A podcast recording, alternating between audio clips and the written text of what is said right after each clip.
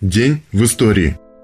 27 февраля 1846 года родился Марц Меринг, немецкий философ, историк, публицист, социал-демократ, один из основателей Союза Спартака 1916 и Коммунистической партии Германии 1918. 27 февраля 1880 года вышел первый номер первой в России революционной рабочей газеты «Рабочая заря» нелегального органа Северного союза русских рабочих под редакцией Халтурина. Первая революционная рабочая газета в России. После выпуска номер один полиция разгромила типографию и захватила тираж. Газета была отпечатана на одной странице, имела вид листовки прокламации – Рабочая заря разъясняла рабочим враждебность царизма интереса рабочего класса и призывала объединяться для борьбы не только с хозяевами, но и с правительством. В этот же день 1887 года родился Петр Николаевич Нестеров, легендарный летчик, штабс-капитан. Первым исполнил фигуру высшего пилотажа «Мертвую петлю». Погиб 8 сентября 1914 года в воздушном бою. Первый в практике боевой авиации, применив таран. 27 февраля 1904 года родился академик Юлий Борисович Харитон, советский ученый в области экспериментальной и теоретической физики, один из создателей отечественного ядерного оружия, трижды герой социалистического труда. 1917. Накануне.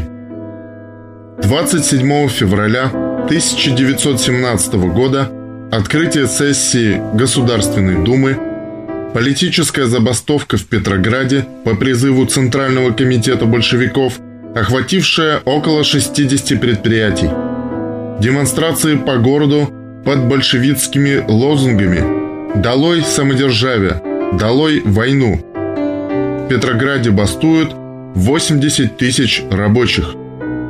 В этот день 1919 года в 10 часов 2 минуты Нижегородская радиостанция впервые передала в эфире человеческий голос. Ничего подобного ни в России, ни в Европе до сих пор еще не случалось.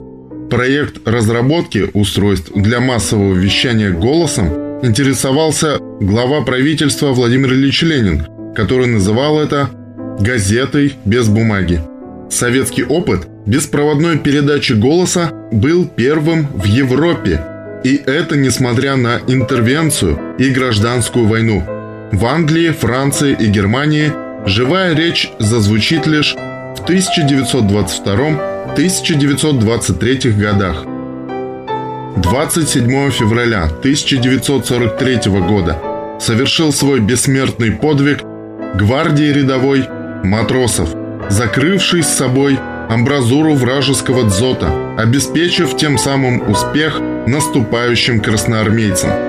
27 февраля 1943 года батальон Александра сражался в районе опорного пункта деревни Плетень Псковской области. Штурмовые группы автоматчиков и бронебойщиков смогли подавить пулеметный огонь немцев в двух дзотах, а Александр Матросов подобрался к третьему дзоту и бросил в амбразуру две гранаты. Огонь на время прекратился, но возобновился, как только батальон пошел в атаку. Александр Матросов бросился к дзоту и закрыл амбразуру своим телом. Указом Президиума Верховного Совета СССР от 19 июня 1943 года Александру Матросову было присвоено звание Героя Советского Союза посмертно –